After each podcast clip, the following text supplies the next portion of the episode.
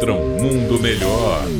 Uma crônica politicamente incorreta com Luiz Felipe Pondé. A expressão vou processar é talvez uma das expressões mais comuns no país já há algum tempo.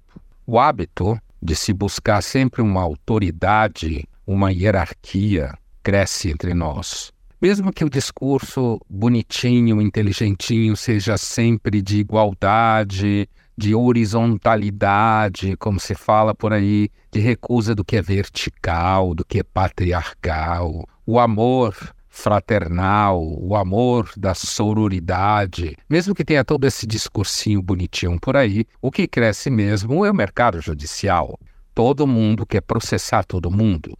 E além disso, tem muita gente por aí inteligentinha na imprensa, na mídia, que aconselha: processem, processem. Quando não se percebe que quando você tem uma situação como essa, em que numa escola se procura a coordenadora ou a diretora para resolver assuntos que antes eram resolvidos entre colegas, que os pais se metem na escola e na universidade falando com as autoridades institucionais para resolver os problemas dos seus filhos que psicólogos invadem as escolas e as universidades para resolver o problema dos seus pacientes, alunos, e no final das contas, advogados aparecem, caem pelo ladrão, mostrando que numa sociedade, numa cultura judicial como a nossa, você só perde por esperar que a sua vez vai chegar.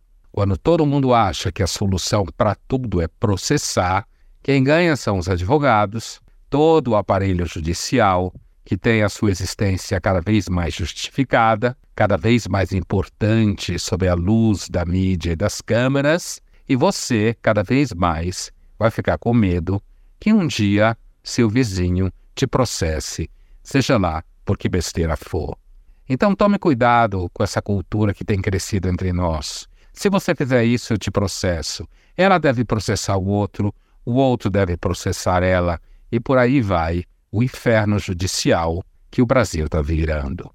Luiz Felipe Pondé, de São Paulo, para a Rádio Metrópole.